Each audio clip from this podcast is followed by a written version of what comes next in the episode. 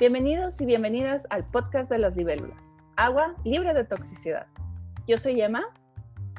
Y hola, ¿qué tal? Yo soy Sara y este es un podcast de emisión semanal que está dirigido a cualquier persona que haya sobrevivido o esté viviendo abuso emocional o de tipo narcisista.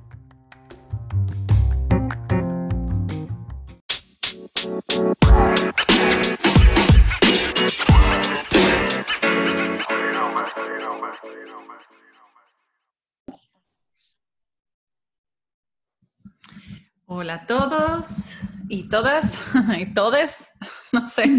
Eh, ¿Cómo están?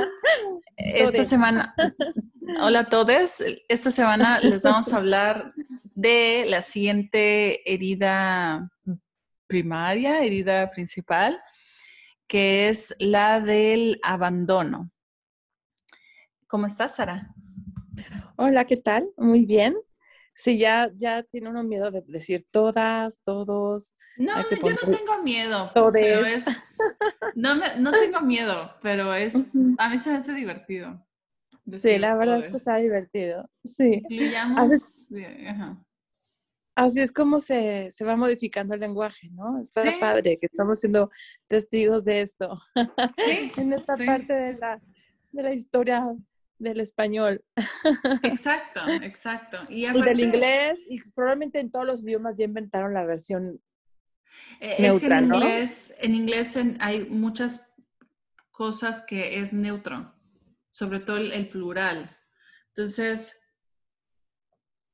a mí la verdad el español se hace mi lengua favorita y, y siento que si tuviera eso de el plural inclusivo, wow, sería perfecto. Sería el idioma perfecto. Porque en todo lo demás hay mucho, hay mucho que aportar. Bueno, hablamos de ortografía o de la herida de, que era la herida del abandono. Es recordando eh, la razón por la que empezamos a hablar de las heridas emocionales de la infancia o de las heridas básicas o las heridas principales, las cinco heridas emocionales de la infancia, como ya tienen como fama llamarse así. La razón por la que empezamos a hablar de esto es porque de alguna forma, eh, cuando una persona no ha trabajado estas cinco heridas, alguna de ellas, no todos tienen todas enfatizadas, pero sí todos tenemos algo que trabajarle.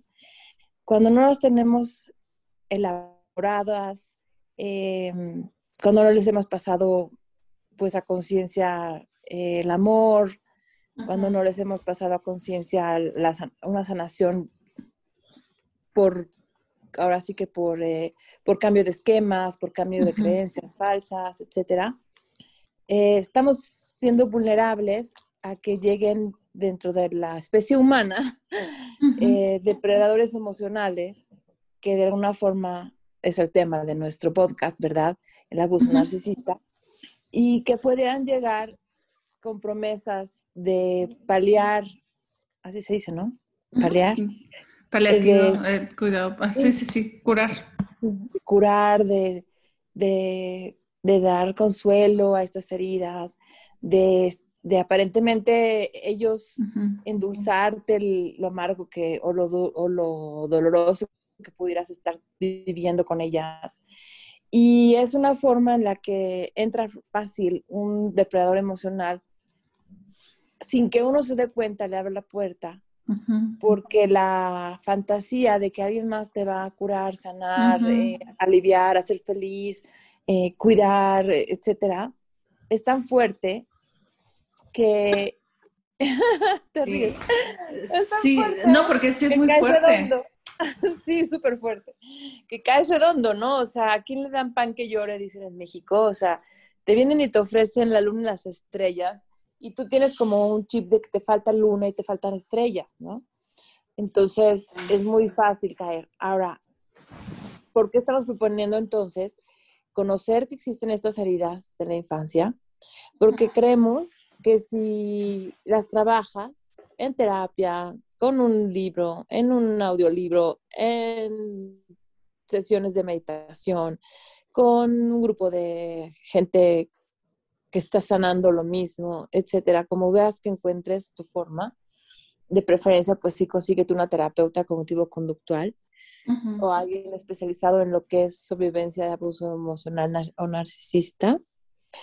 Eh, sanando esto, pues obviamente vas a estar menos vulnerable ante las voces seductoras. Sí, los ataques con, con seducción. Ajá, porque son ataques con seducción, exacto. Y que y aún así no vas no significa que no vas a estar tentada o tentado, porque te va a pasar como como a como a Ulises en la Iliada, escrita por Homero, creo. Homero. Eh, que te vas a tener que amarrar a los mástiles de los barcos para ah. que ahí donde, donde las, las sirenas, canten, tú no caigas. Y ahí donde los demás marineros no pueden evitar sucumbir a la seducción del canto de las sirenas, tú te amarres al, mástil y logres eh, pasar por esa zona, por, esa, por esa zona tan peligrosa, que no es otra cosa que, que una promesa de, dulzura, de, de consuelo. de, yo te entiendo, yo también soy así. Sí, los, los narcisistas como depredadores que son, son, se adaptan y se adaptan a su presa. Si ellos ven que tú tienes una herida de nadie me entiende, ellos tal vez van a, van a agarrarlo así como, sí, a mí también nadie me entiende. En realidad nadie nos entiende y nosotros contra el mundo, lo cual al principio en, en, en el bombardeo de amor, pues ¿quién no va a caer en esa seducción, no?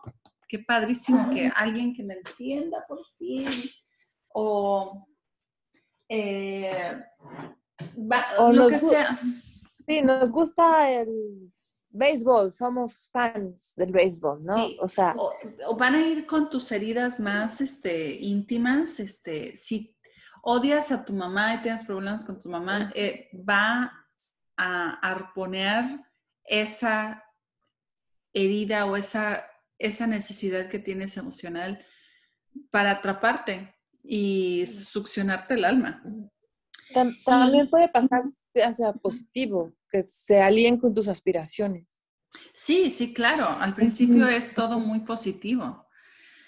Eh, por eso Dana Morningstar menciona eso de las cubetas vacías, que no es, o sea, sí podría ser las, las, estas cinco heridas, pero más que nada es este, una necesidad que no has satisfecho. Eh, ya sea de compañía, ya sea de, yo qué sé, hasta sexo, eh, cosas que, necesitas, el, depredador narcisista va, va, a detectarlas y va a usarlas. Y yo siento que, regresando al tema de las cinco heridas, yo siento que el, bueno, tal vez no sé si estoy en lo correcto, Arturo, ¿qué opinas? Que la herida de abandono es la que más propenso te hace a caer en el abuso narcisista. Pues no sé. la verdad, yo, creo que, yo creo que cualquiera de ellas, ¿eh? Pero ah, del abandono. Porque lo que yo, bueno, lo que yo vi ah, en mi mini investigación es que el abandono, eh, la, forma de, la máscara que nos ponemos para intentar, es que no es sanar, sino intentar como que ocultar esta herida hacia el mundo. Eh, no nos, no nos toquen esa herida es usar la codependencia. Entonces, y la codependencia es a veces llamada co-narcisismo o co-alcoholismo o complementaria. Y es, sí, órale, órale, ¿de dónde salió? Este, Sí, y entonces por eso digo, bueno, a lo mejor esta herida es este... Como tenemos normalmente no solo una, sino hay como una mezcla de todas con diferentes proporciones, a lo mejor y, y sí, digamos que sí, una buena proporción de abandono podría hacer que alguien quiera sobreadaptarse a otra persona y dejar pasar sus límites en, en estas, de que no lo abandonen. Con estas ganas de que la relación siga, ¿no? Y que no, y a lo mejor en estas ganas de que no, no se den conflictos o que no se escalen demasiado los conflictos o ya sea que cualquiera de los dos sea el que lo escala, incluso la persona que, que evita el conflicto puede ser alguien que en un momento dado pueda ser bastante agresivo, nada más que, no nada más el otro. Lo que digo es que de alguna forma ah, la persona está evitando que haya una separación. Sí, exacto. Está evitando que se, que se rompa la relación, tiene miedo de que el vínculo no sea lo suficientemente estable como para que tolere tus necesidades, tus deseos, tus anhelos, tus límites sanos, tus expectativas, este, tus solicitudes, ¿no? lo que sea que tú quieras, necesites de la relación, ¿no? Entonces se sobreadaptan. Y en este sobreadaptarse a veces viene acompañado de, esta capacidad de ser generosos, de ser bastante lumínicos, porque gente abandonada, pues, y que ha sido resiliente, pues son capaces de darse a sí mismos eh, echados para adelante, resilientes, eh, positivos a veces, eh, realmente gente como que tiene mucho para dar porque han logrado este, darse a sí mismos, pero se les olvida que, que, necesitan seguirse dando a sí mismos y en algún punto hacen como la inversión. Sí. Creyendo que, pues, no los van a abandonar si, si, se dan, ¿no? Sí, yo siento que mi herida principal es la de abandono. Y si algo se me curó con, esta, esta última relación con este narcisista, fue eso de echarle ganas. Porque ahorita mencionas eh, que las personas que tienen herida de abandono son las que dan la tercera oportunidad, que puso el cuerno otra vez, venga, este, otra oportunidad, que y hasta ni siquiera piensan, hay otra oportunidad, sino simplemente, obviamente, vamos a seguir juntos, a pesar, o sea, no ni siquiera hay la mentalidad de oportunidad, es de cajón, obviamente vamos a continuar juntos. Este, y siento que eso se me curó un poquito porque por más ganas que le eches, hay relaciones que no, no son para salvarse. Y está bien. Y deben de terminar. Entonces, eh, pues sí, eh, no, creo que, creo que espero, toco madera diciendo que eh, ya aprendí a, a dejar ir. Si, ya no se puede salvar. Em, claro. Una pregunta que te También la culpa de, abandonar al otro. Porque a, pesar de que en un momento dado mm. uno diga, bueno, ya este, yo puedo seguir adelante sola o solo, es, eh, puede ir para los dos lados, ¿no? Porque mecanismos de proyección e introyección están sucediendo todo el tiempo en la mente. Y entonces a lo mejor uno puede decir, bueno, no nada más no me quiero ir porque no quiero que, o sea, pon tú, eh, no quiero que esta relación se rompa, no solo porque no quiero que me abandonen, tampoco quiero abandonar. Sí. En, la fantasía de terminar una relación uno está abandonando, que no necesariamente es así, obviamente. Pero como está imperando la mente de un niño o una niña que cuando era chico o chica, a pesar de tener a veces papás sumamente cariñosos, pero que por alguna situación de vida quedaron como en un, algún momento este, con esta impresión de que no, no solo impresión, por alguna razón no fueron atendidas sus necesidades afectivas en algún momento, a veces es por situaciones de vida por las que pasan los papás. No necesariamente hay dolor, no necesariamente hay una intención de daño, para nada. A veces es que están ocupados en la manutención, a veces están ocupados pasando por duelos, suceden cosas vidas, en la vida. Claro. Ah, sí. eso, eso te quería preguntar, ¿cómo se hace la herida de abandono? O sea, cuando, que, cuando tenía dos años, la mamá me dejó en el kinder o qué? Mira, a veces puede ser algo tan simple como, no sé, el niño con su, o la niña con su capacidad para entender el mundo limitada y mismo tiempo egocéntrica, porque así está diseñado su cerebro, en un momento dado pueden, pueden pensar que lo que están viviendo es personal con ellos y que quizás están siendo abandonados cuando sus, son dejados con los abuelos porque los papás tienen que pasar un tiempo en el hospital, ¿no? Una temporada y pueden vivirlo como un abandono, aunque no necesariamente haya sido con un deseado abandono en lo absoluto, ¿no? Y tiene que ser, o sea, tiene que ser, voy a poner entre comillas, el abandono por un periodo de tiempo largo, muchas veces, o solo con una vez, te digo que lo, lo dejé porque fui al súper.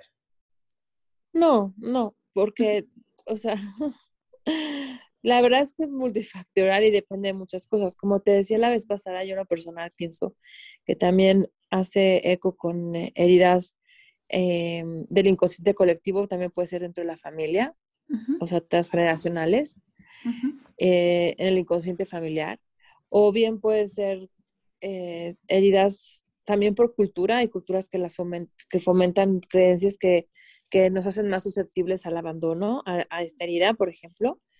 Y también puede ser, bueno, yo aquí ya muy personal, muy al estilo transpersonal, yo sí creo que también puede traer una cierta predisposición de otras vidas que quizás, quizás se expresa en la genética, ¿por qué no? Como hay cierta predisposición a, la depresión o a la, o a la ansiedad, por ejemplo, o a otras manifestaciones emocionales o conductuales o de enfermedades físicas o psicológicas. Y también podría ser, pero ahora sí ya muy transpersonal, como algún eco de otra vida, ¿no? Donde la conciencia hace algún, hace algún eco con, con, otras vidas. Pero finalmente, a veces no hay dolor, no hay intención de los padres, a veces incluso pueden estar queriendo proteger al hijo o la hija de las tensiones que se están viviendo en una casa, por ejemplo, con la presencia de alguna enfermedad, y llevar a los, hijos, a los hijos con los abuelos, ¿no? Entonces, eh, puede haber intenciones pues, muy nobles y de mucho amor, pero que sin querer, pues finalmente resulta en, en, no sé, tres meses, seis meses, un periodo que en, cierto momento de la vida de un hijo puede ser importante y que se pueda vivir como, como un abandono, aunque no lo sea. Por eso es tan importante hablar con los hijos, ¿sabes? Ir comunicando constantemente. Y, y bueno, aún así, pues te digo que todos compartimos alguna cantidad, en una mayor o menor medida, un cóctel de estas cinco. Entonces, pues es parte yo creo que de vivir y de construirnos como personas y de diseñarnos como seres humanos, irlas trabajando y movernos hacia la vida adulta emocional. Oye, me entró la duda ahorita de que existe, existe gente que no tiene heridas. Eh, estas cinco heridas o que las tengan muy manejables o existen esos seres humanos? Sí, yo creo que hay quienes las tienen muy manejables porque pues igual puede ser méritos de la familia, méritos de la cultura en la que viven, méritos tal vez de otras vidas, méritos transgeneracionales. y, y, y, aún así yo creo que en algún punto algo tendrán que ajustar, algo, tendrán que... En alguna situación que les toque algo, claro. Sí, porque, porque los demás afuera normalmente van a estar tratando de infligírtelas, porque la gente tiende a proyectarlas y para resolver tus heridas ah las proyecta sobre ti, ¿no? Que es cierto. es muy cierto. Sí, es cierto. Entonces alguien te puede llegar a acusar, ¿no? De, de, de, una o de otra, o de implicarte en algún rollo por alguna herida de estas. Y, y, también hay que ir ahí diferenciando qué es mío, qué no es mío, ¿no? Qué chistoso. Oye, Y la persona, por ejemplo, que tiene herida de abandono, mm, es normal que sea consciente de que, ah, no, ¿verdad? Es cuando no está como que, vamos a decir, tratado. Eh, cuando no se dan cuenta de que yo no tengo herida de abandono, solo no me quiero, no quiero romper mi matrimonio, no sé, algo así. Bueno, como estas heridas, lo más seguro es que se quedaron encapsuladas como un duelo traumático por alguna experiencia o suceso traumático en la infancia. Lo más seguro es, y que bueno, a esto, a, estas heridas encapsuladas, pues se sumaron toda una serie de, de esquemas y creencias que las sostienen, ¿no? Pero a veces pueden ser incluso a un nivel preverbal. Sabemos que existen heridas emocionales aún antes de que la persona tenga la, la sofisticación del lenguaje. Sí. En un bebé, por ejemplo, ¿no? Sí. Y, y hay que trabajar, yo creo que sí es importante que todos sepamos que necesitamos trabajar emocionalmente quiénes somos, de dónde venimos, a dónde vamos, qué queremos, ¿Qué, queremos? qué nos motiva, qué nos mueve, eh, observar nuestros pensamientos, saber que somos más que nuestras cogniciones, eh, observarnos desde un nivel más alto de, de perspectiva y gestionar y a jugar a ser arquitectos de nuestras propias eh, conciencias, porque si no, te va a llevar a la inercia. Y en la inercia, como este universo tiende al caos, pues no, no, no, no se forman cosas muy lindas, ¿no?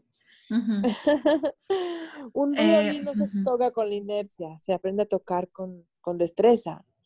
Y si lo tocas así como te va saliendo, pues a lo mejor eres un superdotado y la primera sacas notas exquisitas. Pero si no eres este como genio innato, lo que va a suceder es que van a salir estridencias, ¿no? Y así es en el ámbito de la inteligencia emocional también, así como en otras, ¿no? Y bueno, pues entonces a trabajarle todos. Eh, es bonito, es bonito porque es un tema, como decíamos la semana pasada, es un tema de, de desarrollo de la conciencia, pero también implica un desarrollo del amor incondicional hacia uno mismo, porque los procesos de sanación implica poner luz en las partes más oscuras, las sombras, algunos le llaman, en donde no queremos mirar porque no nos gusta ver que no solamente tenemos miedo al abandono, a lo mejor abandonamos, no solo nos tenemos miedo al rechazo, probablemente rechazamos. Ahí, ahí donde, donde te choca, te checa, como decías tú. Sí. Y a veces duele mucho integrar eso, ¿sabes? Ese era un poco el ejercicio del que te platicaba la vez pasada. Integrar las sombras, como decir, híjoles, si me duele el abandono es porque yo he estado, yo abandoné, ¿no? Si me duele eh, esta, la crítica es porque yo critico, no nomás a mí misma, probablemente lo echo afuera. Sí, eh, de hecho, bueno, quería hablar de esto después, pero ahora que lo tocas, esa es la forma de sanar la herida de abandono, ¿no? Estar ahí para uno mismo y no abandonarse. Porque, y bueno, tiene que ver también un poquito con los síntomas, porque cuando uno es, por ejemplo, codependiente, o está manifestando así, viviendo a través de la herida, respirando a través de la herida de, abandono, eh, busca situaciones o parejas en las que eh, eres tan necesitado que nunca te van a abandonar. Pero cuando eres tan necesitado, te tienes que abandonar a ti en cierta forma para poder atender a, los, a, esa otra persona. Exactamente. Entonces te abandonas a ti mismo y era lo que, no sé si lo mencionamos en la, ayer, en la, no ayer, sino en, la, en el episodio pasado, la primera víctima de nuestros, voy a ponerle pecados, que no me gusta esa palabra, pero la primera víctima, víctima de nuestros pecados somos nosotros. ¿No? Aunque no nos damos cuenta. Eh, sí. Sí. Eh, porque, por ejemplo, una persona que miente no vive una vida auténtica y qué lástima. Ahora, en el ejercicio del espejo que una vez ya hicimos como un episodio sobre esto, estaría padre volverlo a hacer, pero así como en cortito recordando, recordando trabajando la, estas heridas o cualquier cosa que te cause bronca en una relación con alguien, aunque sea el vecino, aunque sea el, aunque sea el portero, ¿no? Sí. Este, pero bueno, obviamente nos van a doler más las que son dadas en, en relaciones que nos importan más, ¿no? Las relaciones más cercanas, pero aquello que te preocupa, te molesta de la, de la, otra persona, que suena dentro de tu cabeza como una queja, como, es que menganita me hizo así, o ¿por qué fulanito me hace así? O no es justo que ellos hagan esto y esto. Ahí donde hay como una queja, donde está uno embroncado, ya se hace la tristeza, hace la ansiedad, hace el enojo, lo que uno puede hacer es cambiar como los pronombres y decir, en vez de decir... Hablando de eh, pronombres y lenguaje inclusivo, ajá, cambiando los pronombres. en vez de decir, mi amiga eh, me abandonó, o, me, o me siento abandonada por mi amiga, decir, bueno, yo, Sara, me siento abandonada por mí misma. Y revisar si es verdad o no lo que estás diciendo en esta frase. Y es súper difícil de ver, súper difícil de ver. La verdad es que aquí entre nos, la mayoría de las veces es verdad. Y tienes que buscar muy hacia adentro, muy hacia fondo, decir, sí, es verdad. o sea, claro, en el momento en que yo me siento abandonada por mí misma, porque sigo esperando que esta amiga por fin me conteste las llamadas o, o me busque o no sé, o responda o o esté presente en mis fiestas cuando yo le invito, o que se acuerde de mi cumpleaños, mm. o, que me ofrezca la ayuda igual que yo se la doy, ¿no? En la medida en que yo estoy ahí esperando que esta amiga sea recíproca conmigo, pero no lo es, y, y, en la medida en que yo la justifico y, y, aún así le echo ganas a la relación, a la amistad, y, nos la, y a veces le tolero su mal humor, y a veces le tolero sus, sus, sus, agresiones pasivas, pero no entiendo qué pasa, que de pronto está fría y se va, y me siento como que estoy en ese hilo donde la relación la estoy sobre, sobrellevando y tengo este miedo de al abandono de alguna manera, ¿no? de, de, que no le dan la importancia que yo le a la relación y volteo los pronombres y volteo mi, mi semántica o sintaxis y la convierto en una frase donde digo, me duele que yo no me estoy, o sea, tomando en cuenta, me duele que yo me estoy abandonando y me reviso a fondo, de pronto a lo mejor podría yo equilibrar las cosas y decir, es verdad, me quejo de que ella me está abandonando, pero en realidad soy yo la que estoy abandonándome cuando permito que esta relación sea una relación dispareja, sea una relación donde las cosas no van a ir exacto, unilateral. Y entonces ahí tienes que despertar, pero pues trabajo porque despertar, abrir los ojos implica dolor. Dolor y luego tomar acción, que también puede implicar consecuencias también dolorosas. Ya no voy a tener a la amiga que a veces me responde. Sí, es cierto. O eso, e, es que es eso, yo siento que el cerebro humano no, no le gusta el cambio. Entonces, eso de de repente quitar lo que ya estamos acostumbrados, duele, ¿sabes? Y por eso ahí estamos en las relaciones que no, nos convienen por tiempo de más, ¿no? Eh, sí. Como que hay una, visión de sobrevivencia. Por eso yo invito, tanto a que nos veamos más que como simples animales sobreviviendo, que necesitamos techo, comida, este, estatus social y ya, ¿no? O sea, o sea, somos muchísimo más que eso, somos almas, somos creadores, eh, resonamos, con, resonamos con el universo, el universo resona con nosotros, somos creadores, de nuestra realidad, no somos víctimas, nosotros generamos cambios en la realidad de nuestras vidas. Si te ves ya no como víctima, sino como alguien que es capaz de gestionar su realidad, la puede ir modificando con las decisiones y las acciones que va tomando, aunque no te veas muy acá, muy al nivel del alma, aunque te veas como un ser capaz de modificar tus circunstancias y te salgas de la visión de víctima, entonces ya no tienes por qué quedarte supeditado a, que nadie te cubra ninguna de estas heridas, ¿no? O sea, porque ni va a pasar, te van a manipular a través de ellas, te van a cobrar un... Sí, porque cuando, cuando parece que, que encuentras a alguien que nunca te va a abandonar, que siempre va a estar ahí, que necesita tanto de ti, que nunca te va a abandonar, es un espejito, una ilusión y ahí viene, ahí viene la, trampa, porque es una ilusión, es una ilusión, eso no existe. El amor incondicional y el amor perfecto, incondicional, perfecto, así, perfecto, perfecto, solo una madre o un infante cuando, o sea, y debería de ser, ¿no? Yo, yo ahí difiero de un poquito, porque yo sí creo en el amor incondicional a uno mismo. Ajá, pero aún así uno mismo a veces se falla. Uno ah, yo, oye, ¿quién, ¿quién, dijo que íbamos a ser perfectos? Pues sí, es cierto. El amor incondicional no tiene que ser perfecto, solo tiene que ah, ser incondicional. ok, sí tienes razón. Tienes razón. O sea, Sí, porque a veces eh, yo estaba diciendo, bueno, el día de hoy, por supuesto que me dije, ay, qué pendeja. Este, se supone que no debería de decirme, ay, qué pendeja, ¿no? Pero eso no quita que ahorita, eh, eso no quita que te ames y que estés, digamos, cultivando un amor incondicional hacia ti.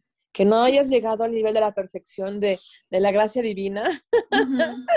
eso no significa que no lo cultives. Pues sí. ¿No? Eso no significa que, que, ese amor incondicional no te permita ver que te puedes perdonar por haberte dicho pendeja. Sí. ¿No? Porque pues si no al rato seguimos en la cadenita de, de culpa, de, culpa, vergüenza. y vergüenza y de autotraición y, y de autorreclamo y de etcétera, porque no llegaste a ese punto de amor incondicional donde te perdonas hacia atrás retroactivo todo. Sí. ¿No? Este... Y a partir de ese amor incondicional que, que, vas cultivando hacia ti, que no es indulgencia, ¿eh? porque no significa que te quedas estático sin cambiar. Por amor incondicional a ti, cambias, porque mereces mejor. Entonces, eh, ese amor incondicional que gestionas hacia ti genera dentro de ti una capacidad de darlo a su vez hacia otros eso no significa que vas a dejar que, pasen por arriba de tus límites sanos. La incondicional, el amor en el sentido incondicional no significa no poner límites, significa reconozco al ser divino que vive en ti y amo ese ser divino que vive en ti. O sea, amo tu, humanidad porque he aprendido a amar la mía. Pero así como me pongo yo límites a mí misma cuando es necesario, también te los voy a poner a ti por amor incondicional. Sí, es cierto. Hay que eh, redefinamos nuestra, nuestra palabra, nuestra definición de, redefinamos nuestra definición de amor incondicional. Porque sí, tienes razón. y, creo que había estado en desacuerdo contigo hace tiempo porque había dicho, bueno, si un, si un bebé le pega a la mamá en la cara, la mamá le va, lo va a seguir amando y sí, pero lo va a corregir y corregir es amor. Sí, sí. Te vas a decir eh, algo así como, eh, yo, le, decía a mis hijos que cuando pegaban, tomaban su manita y les indicaba que cómo hacer caricias. O sea, ni siquiera tenía que decirles que no hagan eso. Nada más tenía que decirles cómo es el contacto. Ah. ¿Cómo es el contacto? Sí. es, buena, es buena idea. un, tip al, un tip al margen. sí, cómo quieres el contacto en vez de lo que no quieres. Porque sí, los niños dicen, bueno, ¿y ahora qué hago con estas manos? Sí. Exacto, sí, igual quiero la atención de mi mamá, ¿no? Ajá, ah, pues sí, claro. Eh, ah, una, retomemos el, punto de cómo se muestra la herida de, abandono en, nuestra vida, en nuestras relaciones. Una de las formas es haciendo de más, dando de más, no poniendo límites, eh, y ese es, y, sí, como lo habíamos mencionado antes, es la, la, navaja de doble filo, porque tanto te auto, te auto abandonas, te auto... Sí, no, te, no te rescatas a ti mismo de las situaciones eh, que estás a veces por estar rescatando a otras personas, porque piensas, qué chistoso, ¿no? Uno proyecta el interior y piensa que si rescata afuera, uno va a estar rescatando adentro. Hmm. Y no es así. Porque no, no me van a abandonar. Sí. Estás en, el, estás en el orden inverso. Primero te rescatas, te rescatas a ti y luego afuera. Ah, Pero, como las mascarillas de oxígeno, ¿no? Ajá, exacto. Pero como dice el, el, Talmud, si, si yo no soy para mí, ¿quién será para mí? Pero si solo soy para mí, entonces, ¿quién soy? Y si no es ahora, ¿cuándo? Y a veces esto pasa simultáneo, es casi simultáneo. Al mismo tiempo que yo me rescato a mí, rescato al otro. Sí, y sí. es ahora. ¿Sabes Tiene que ser simultáneo. A mí me encantan los programas de A&E, de mi vida con 600 libras, My 600 Pound Life. De esos, eh, es como, es un reality donde muestran cómo viven las personas que pesan 300 kilos, ¿no?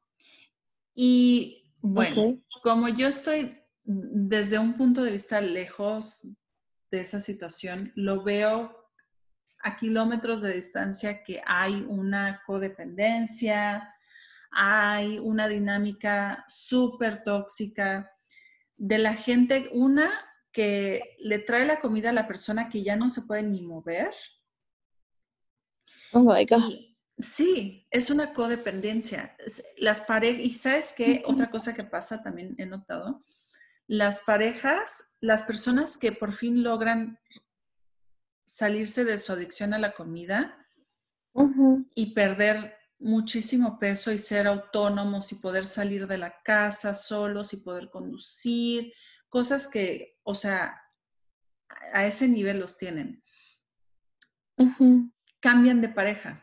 La pareja que los tenía gordos o obesos ya no puede con esa independencia. ¿Cómo que vas a manejar sin mí? ¿Cómo que vas a salir de la casa y yo, o sea, yo no ni estoy enterada? Ellos necesitan ser la fuente, la fuente de la adicción, de la comida, de, de todo, ¿no? Y es, bueno, yo creo que esa es una codependencia a un nivel reality, así. Y otra, otra, este, otra serie que también me gusta mucho, que también veo un abandono y también codependencia de las parejas eh, que viven con un acumulador compulsivo. Y cómo se hacen de la vista gorda, cómo eh, sí, solapan una adicción y una, una, cosa que no es sana y a eso, a eso traía este comentario, a lo que tú dijiste que esto sucede al mismo tiempo. Uno se salva a sí mismo y al mismo tiempo salva al otro. Cuando estas personas dicen, no, no vas a guardar, yo qué sé, los periódicos de 1990, no, no te voy a traer McDonald's otra vez. Estás poniendo un límite sano y estás también salvando a los, a los demás. Así es, sí. También incluso en un matrimonio, cuando ya se, no está funcionando, ¿qué significa que no está funcionando? Que no están creciendo las dos partes. O que una creció tanto que ya, que ya después la otra digamos, se quedó muy atrás y ya no pueden, digamos, mm, no sé, que de alguna forma se están atorando, ¿no? Por la razón que se están atorando. Razones importantes. Cuando uno de los dos decide amarse lo suficiente como para seguir adelante, de alguna forma también está rescatando al otro, porque el que estaba acomodado y no estaba creciendo y estaba atorado, mm. va a tener que moverse y va a tener que crecer y va a tener Sí. que desarrollar. Sí, totalmente. Sí, y, y eso también pasaría eh, con estas parejas que, bueno, están en un extremo. Si dicen, bueno, no quieren ir por mi McDonald's y no tengo forma de ingreso, pues voy a bajar suficientemente de peso para agarrar el coche. y bueno, por lo menos es algo, ¿no? Eh, para salir adelante. O sea, estaba escuchando en otro podcast de citas. eh, de una chava que, que básicamente, o sea, que, que le gustaba el güey con el que estaba, pero que no estaba, que no se sentía como que, que sentía también que le estaba haciendo un favor a él. Y sí, los, los, este, los de ese podcast también le dijeron, qué horror para tu pareja. Que le hagas el Le favor. estás- ajá, que hazle el favor de cortarlo. Ese es el favor que deberías hacerle. Ajá, o sea, Porque, quedarse porque le haces el favor a alguien. Ah, ¿No?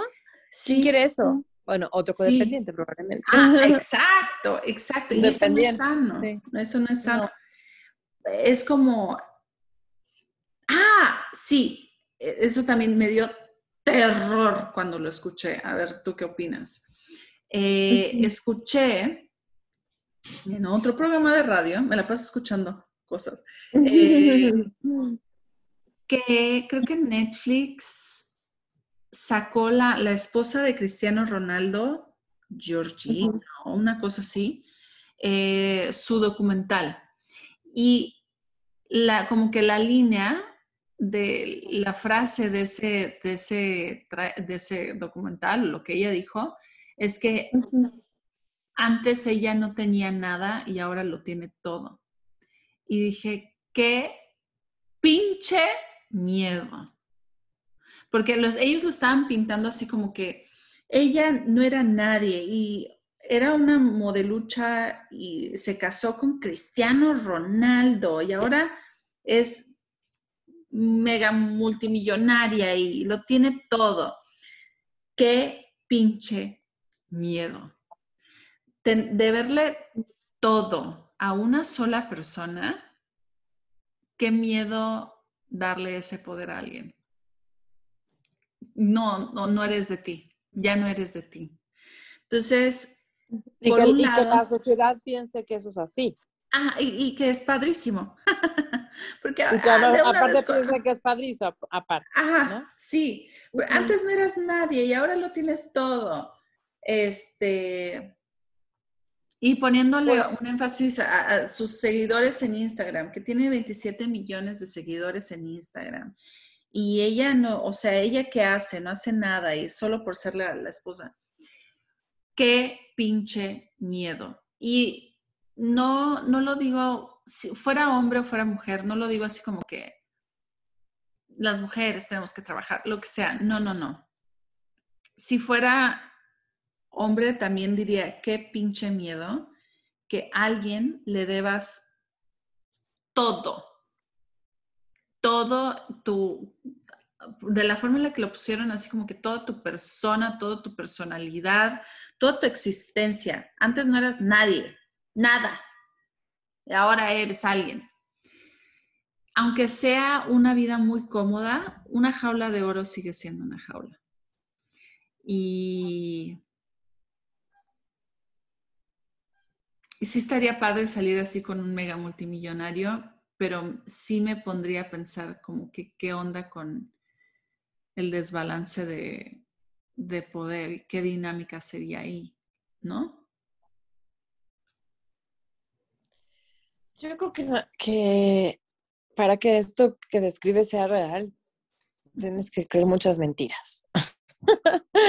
Porque el, el- las personas no son, no son, no son su dinero.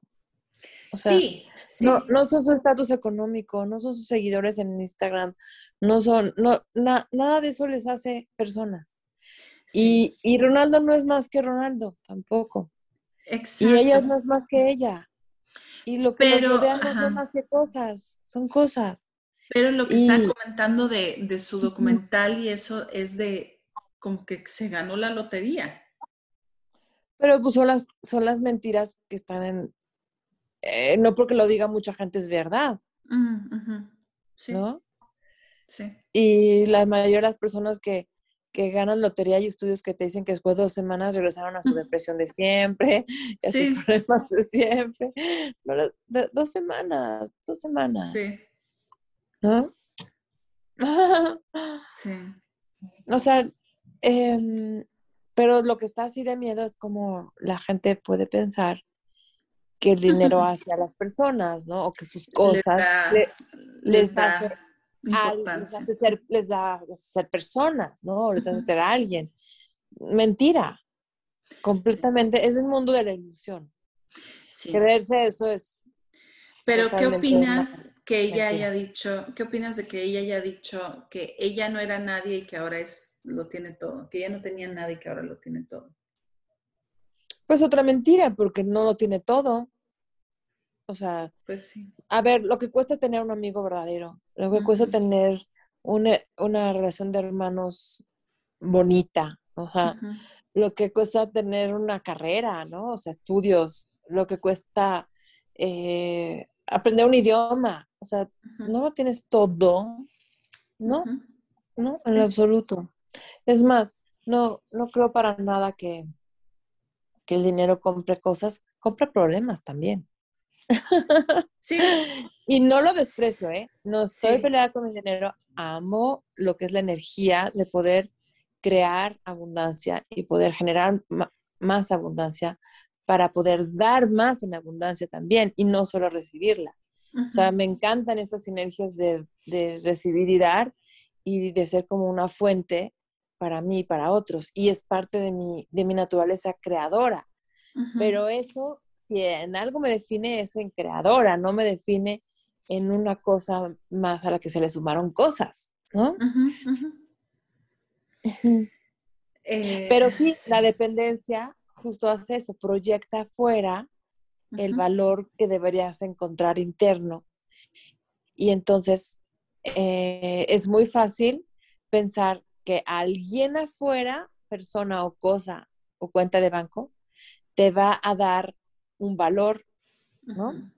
Sí, y volverse dependiente de esos zapatos, de esa bolsa, de esa esposa, de ese marido, de ese, de ese jefe o de esa jefa que te maltrata emocionalmente todos los días, porque supuestamente te paga 10% más que a tu vecina, ¿no? O sea, y no, no, no, no es otra cosa más que devaluarte a ti mismo, tolerar circunstancias que implican eh, abuso emocional o que implican injusticias o que implican que se asuma que eres eso, ¿no? Oye, ahora una pregunta un poquito filosófica, ah, ya solo para ya eh, terminar. Si Aunque yo me sigo, ¿eh? Yo me sigo. si el codependiente o el co-narcisista tiene la herida de abandono, ¿qué opinas de los narcisistas controladores que necesitan controlar al otro o ese sería el de traición? herida de traición, que esa es otra de este, herida. Yo creo que un, buen narcisista lastima las cinco, ¿eh? y la que no tenías te la crea. No, este, ¿qué, ¿qué, herida tienen ellos? Te las crea todas. No, ¿qué herida tienen ellos? ¿Todas? Ellos también tienen todas, sí. Claro. Muy, muy marcadas, yo creo, porque están muy dañados. Sí, yo creo que sí. Nada más se, generaron esta estructura caracterológica para protegerse y son, lo malo de, tener una estructura caracterológica dura como una coraza es que sucede como con los insectos. Los insectos no son tan grandes como los animales más grandes del planeta, que son los mamíferos como la ballena azul, porque no pueden crecer más allá de lo que les da su coraza. A pesar de que hay insectos muy grandes en África, supongo, o en el Amazonas, afortunadamente gracias Dios, los insectos, porque no me, no son, no me son muy agradables, no crecen más allá de cierto tamaño, ¿no? Porque su coraza es externa, ¿de acuerdo? Los seres humanos crecemos al revés, tenemos un, y los mamíferos, tenemos huesos en el centro y de ahí podemos crecer hacia arriba, hacia afuera. Y por eso las ballenas azules que llegaron a ser tan grandes, ¿no? Porque el, y esto es una, es como una metáfora que quiero usar para expresar que, la, que si quieres crecer y ser un ser que va avanzando en la vida en conciencia, en amor, en, en, sabiduría, en lo que quieras asumir que es crecer para un ser humano, necesitas la flexibilidad que te da el tener unos huesos que vendrían siendo tus valores firmes y la flexibilidad que te dan este, el, poder expandir. Ajá, y tu piel, exacto. En cambio, cuando se genera una coraza caracterológica rígida, porque eso es lo que sucede, por eso son tan predecibles una vez que les conoces el, el mecanismo, porque, y que parece que todos son iguales. Porque las corazas que se armaron son, similares. Se juntan una vez al año en su convención en Las Vegas. Creo que este año va a ser en Miami. Sí. entonces, sí, y todos van con su mismo disfraz. Sí, su mismo disfraz. Del club.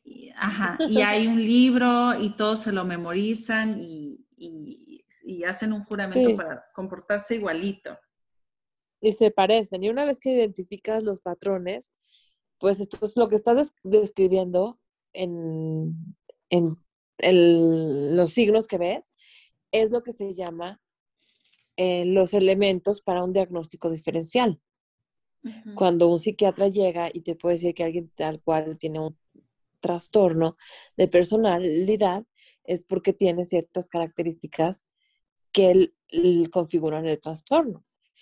Entonces, un trastorno de personalidad narcisista tiene unas características particulares que lo ubican dentro de un manual de diagnóstico de salud mental. ¿Cuánto, tiempo se tarda un psicólogo en diagnosticar, ah, este es un narcisista? Pues yo creo que depende de, la experiencia de la persona. Ok. ¿Y también sería lo mismo para un psiquiatra? También, aunque idealmente, si quieres hacerlo corto, pues hay unas pruebas psicométricas o, digamos, como de personalidad. Como ah, hay muchas, no lo puedo mencionar, y se pueden usar y a lo mejor en tres horas saca resultados y, ya vas a saber rasgos de personalidad en, un individuo. Y a lo mejor va a haber gente que, que pase muy desapercibida para los incautos porque son del tipo encubierto, ¿no? Sí, y alguien que no ha experimentado, no ha tenido contacto personal con un narcisista. Y, mientras más psicopáticos y más hábiles sean para encubrirse, pues más difícil es para los demás leerlos. Sí. Sí. Pero bueno, en general, ¿por qué los narcisistas escojan personas que a lo mejor van a tener estas características de eh, bonachones, que rehuyen el conflicto? Eh, que dan de más. O que, le entran, pero luego se llenan de culpa y se asumen la responsabilidad de la, del pleito. Eh, o por lo menos justifican la agresión del otro diciendo, pues yo también fui agresivo, ¿no? O sea, ¿por qué van a buscar personas? Sobre todo este último ejemplo es de mujeres hacia hombres, ¿no? o, o sea, de Violencia doméstica. Hombres, que no son narcisistas, pero que están con mujeres narcisistas encubiertas. Mm, Ellas los pican y ellos luego son los agresivos y luego ellos son los que se llenan de culpa y luego ellos son los monstruos y ellas son las víctimas y entonces vienen a, tratar de resolverlo y luego ellas también obviamente agreden, pero entonces ellos a su vez agredieron y entonces acaban diciendo nos agredemos parejo y los dos tenemos problemas, cuando en realidad pues no necesariamente estamos hablando de que... No está parejo. De que esté parejo realmente. Exacto. ¿Y por qué dije esto? ¿Hacia dónde iba? Eh, Bueno, este, ah, que porque escogen personas nobles que rehuyen el conflicto y, y a veces las personas con herida de abandono pues pueden estar rehuyendo el conflicto, sin ser people pleasers, de estos que quieren agradar, que quieren eh, este, generarle al otro una buena experiencia de convivencia, eh, de, que se están, de que tratan de calmar los malos ánimos de todos, que le están midiendo la, el agua a los tamales para pues complacerle. Y entonces, pues cómo no van a querer a alguien así, ¿no? Entonces, coincide en que muchas de esas personas tengan idea de abandono, más no todas. Es muy importante decirlo, no todas, no todas las personas que caen y son depredados por un narcisista son personas que tengan importantes problemas emocionales, para nada, para nada. Acuérdense que ellos van a buscar, son depredadores, buscan presas. Y un depredador no se va a contentar con un ratoncito chiquito ahí, si puede tener un lindo eh, pavo, ¿ok? Entonces, van a buscar a alguien que les valga la pena el esfuerzo, porque el esfuerzo para ellos es el mismo. Sí, sí, hay, hay depredadores que son justamente así, que la, la que nunca ha tenido novio, ah, pues esa, la van a, es como, no sé, un alimento para su ego.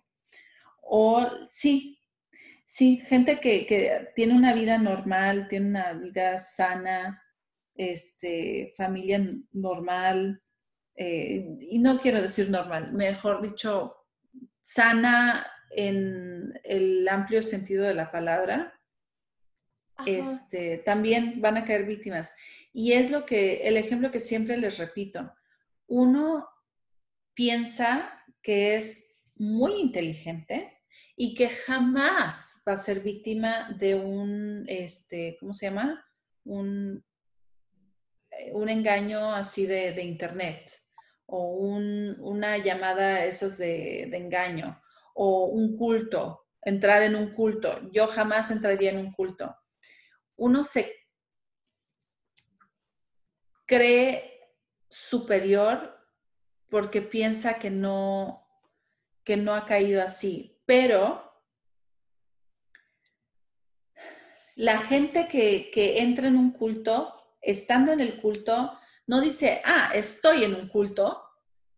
No, nadie entra así. Nadie que está siendo eh, eh, estafado ofrece la tarjeta diciendo, ah, sí, voy, estoy siendo estafada. Es un engaño. Y los engaños son como los accidentes. No los puedes prevenir. La única forma que te puedes proteger de un accidente es usando el cinturón, eh, siendo precavido en estas curvas de aquí, de allá, donde ya sabes que hay peligro, pero siempre puedes tener un accidente por más precavido que seas. Este, Y siempre puedes caer víctima de una estafa, de un lo que sea, porque pasa, a veces pasa, no lo puedes prevenir, es un accidente. Y porque no puedes vivir eh, viendo moros con tranchites todo el tiempo porque también es enfermizo. Sí, sí. Y a veces tienes que confiar y bajar la guardia. y, puede pasar. ¿Sabes que también lo que es curioso es que hay veces que gente sana tiene lapsus en donde, no sé, te interrumpieron mientras hablabas y hablaron solo de eh, ellas, ellas, ellas, ellas, no sé, algo, ¿no? Y dices, ay, qué egoísta. De seguro es una narcisista.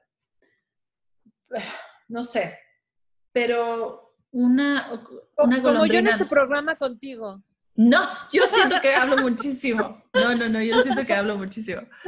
Este, ¿qué? Ah, una golondrina no hace el verano. Entonces, si uno anda así todo el tiempo diciendo, y eso es parte también, es parte de la sanación, es un paso de la sanación, pero no es la sanación. Como cuando recién sales de una relación narcisista este, y estás así como que, este es narcisista, esto es narcisista, este es narcisista, y ves narcisistas por todos lados, y después cuando conoces a gente nueva, estás con, la, con una fortaleza, no con límites sanos. Entonces, lo sanar es tener límites sanos, pero dejar entrar algunas cosas y algunas personas. Y ese dejar entrar algunas cosas y algunas personas conlleva tener accidentes. Y eso es algo que Tal vez, oh, eso es algo tal vez... Confiarás, en tu resiliencia para volverte a levantar y para irte. Eso es lo que te No pasa nada. Sabes que eso tal vez sería, será, esto tal vez sea herida del abandono. Con padres negligentes en donde, o no sé, no sé si sea herida del abandono, a ver, ¿tú qué opinas? Padres negligentes que nunca estuvieron ahí para ti, en donde te equivocaste, pues estás solo. Eh, ¿Perdiste el dinero para el viaje de la excursión? Pues te jodes. Eh, ¿Sabes? O cosas así como, perdiste tu termo, pues ya nunca más vas a tener termo, porque no, hay, sistema, no hay sistema de apoyo aquí. Este, ¿Qué será una forma de abandono también, no? O también rechazo, no sé. Pues sientes que no estás siendo respaldado. Respaldado, ajá, estás solo, estás solo y te equivocas, valiste madres. Este. Ese miedo a la soledad es lo que luego cuesta trabajo para mucha gente cuando tienen que dejar estas relaciones tóxicas. Sí, porque no hay respaldo, ¿no? Es esa fantasía de que no va a haber respaldo, de que cómo, cómo se van a arreglar los dientes. Exacto. ¿Cómo se van a eh, apoyar? ¿Cómo se van a cuidar? ¿Cómo, ¿Qué va a ser uno de viejito si no tiene a nadie? Es una fantasía, de, es una fantasía de abandono, ¿no? Sí. y luego hay hasta gente que me ha verbalizado que pues hay miedo como de acabar de indigente en la calle, y no tener que le cuide, que le quiera, pero todo, todo es un nivel de una fantasía y es irracional. Es totalmente irracional.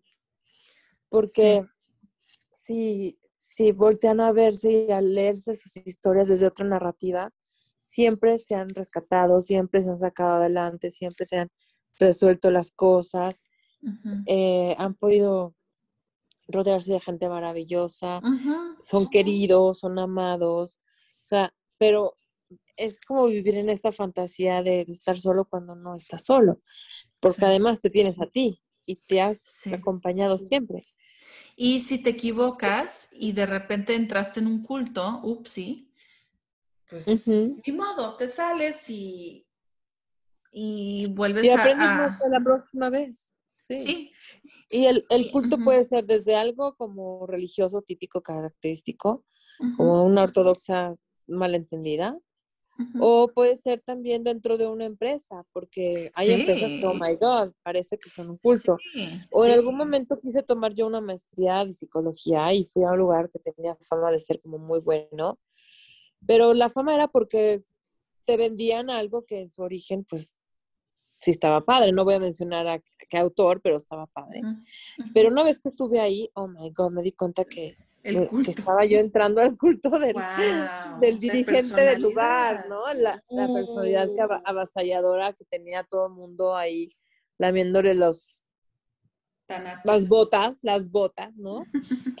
y, y yo ya me había metido mis papeles, entonces tuve que inventarme ahí un rollo para sacar mis papeles y perdí, creo que perdí la mm, inscripción. Pero dije, no, o sea, ¿qué estoy haciendo aquí? Pero te diste cuenta en, en un punto y no, no fuiste más allá. Y eso, eso es precioso, porque te saliste, por lo menos no duraste un día más ahí. Y eso también es lo que tienen que pensar las personas que nos escuchan.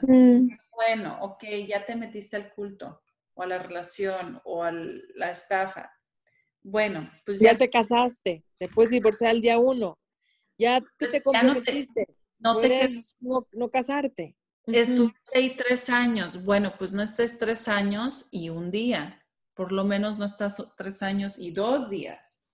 Entonces, esa es, yo creo que la, la sanación verdadera. De caer en cultos, pero salirse. no, bueno, yo creo que lo que quieres eh, decir. Prevenir, sí. Es este, confía en que te vas a parar ahí, eso es todo. Exacto. Te vas a auto rescatar. Te vas a auto rescatar siempre. Tienes, tu barrio te respalda este, y nunca te vas a abandonar. Sí, es que ese es el punto, ¿no? Que si tienes idea de abandono, no quiere, o sea, y hay miedo, a la soledad, es miedo a soledad de uno y abandono de uno. ¿Qué tal que me abandono y no puedo ir adelante solo?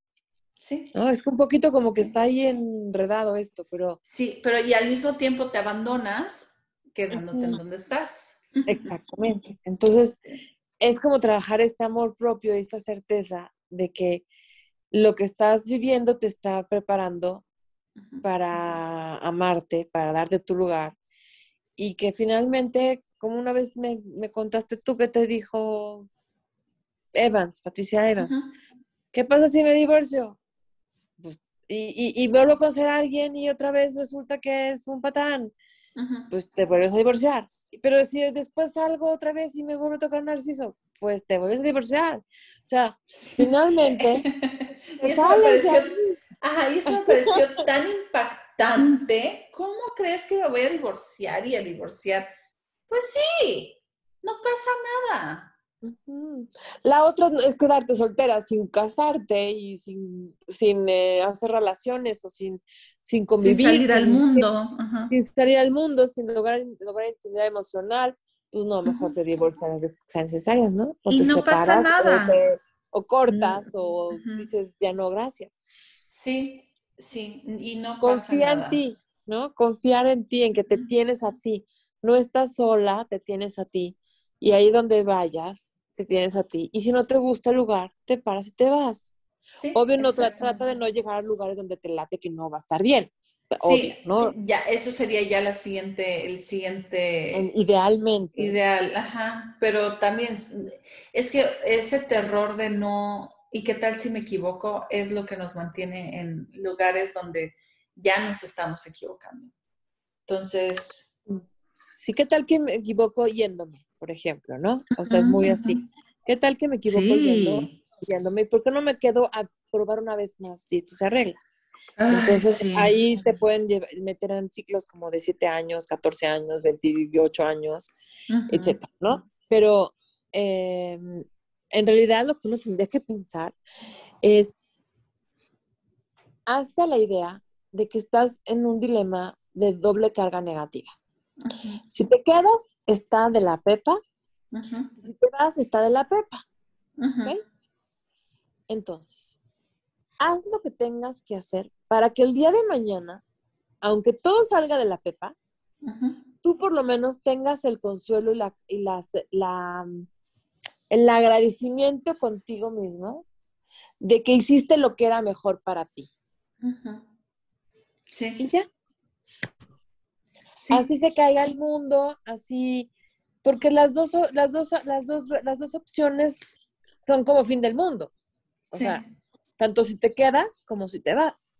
Sí. Entonces, por lo menos haz lo que el día de mañana puedas decir, hice lo que yo necesitaba hacer para cuidarme, para crecer, para protegerme, para estar sano, para no morir del estrés, para...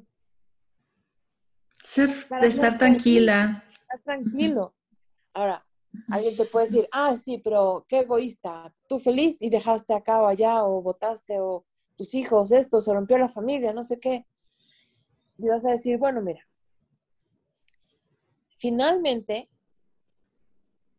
si yo estoy bien como mamá o padre de familia, mis hijos van a estar bien. Si yo estoy bien en la relación que tengo conmigo misma y con mi pareja, exista o no exista, porque puedo tener una buena relación de pareja con alguien que no exista también, porque si te quedas en una relación de pareja que está pésima, pues no les vas a haber dado una buena relación a tus hijos. Así que por lo menos sí. das un buen ejemplo de relación de pareja separándote de una mala pareja.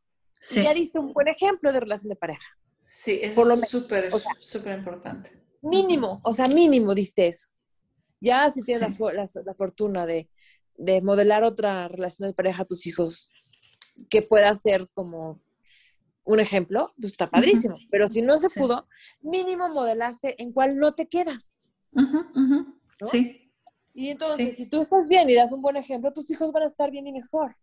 Pero si tú te quedas alimentando la fantasía de que estamos en la casa de, la familia perfecta, cuando en realidad hay por abajo de la mesa todo traiciones. Miradas. Y una, traición puede ser tan simple como no, no, como que uno está acomodado y uno da lo mismo que el otro. En esfuerzo, en implicación, en, no sé, en compromiso, no sé. Puede ser eh, eh, que simplemente hay un tipo de abandono aunque la persona esté presente, ¿no? O sea, como cuando alguien, los que se encierran en su torre, en su cuarto, en su trabajo, no están, nunca van, vienen, ignoran las necesidades de, todo, de, quienes les rodean y nada más piden, ¿no? O demandan. Y a lo mejor para alguien le funciona eso y dice, yo estoy feliz porque no me molestan y, y yo, pero que no me digan que eso es una cuestión de pareja. Pues ¿no? O sea, es una, es un contrato donde no me molestes. De roommates. Es de roommates, total. Bueno, ese es nuestro tiempo por hoy. Eh, espero que les haya gustado. Eh, ya saben, por favor, compartan nuestro podcast. Eh, yo creo que a alguien le puede servir. si saben de alguien que tal vez tenga alguna herida de, de rechazo, de abandono, screenshot o compártanos desde la aplicación. Y este, muchas gracias por escucharnos. Gracias. Nos vemos. Bye. Bye. Chaito.